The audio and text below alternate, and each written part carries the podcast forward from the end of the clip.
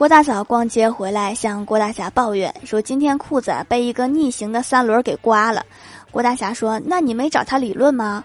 郭大嫂说：‘我刚要发飙，一看是卖烤鱿鱼的，我就问他多少钱一串。他说两块钱一串，要辣不？我说来五串，少放辣，然后就把骂他这件事情给忘了。’在吃货面前，没有什么是烤鱿鱼解决不了的。如果有，那就是再来一份烤鱿鱼。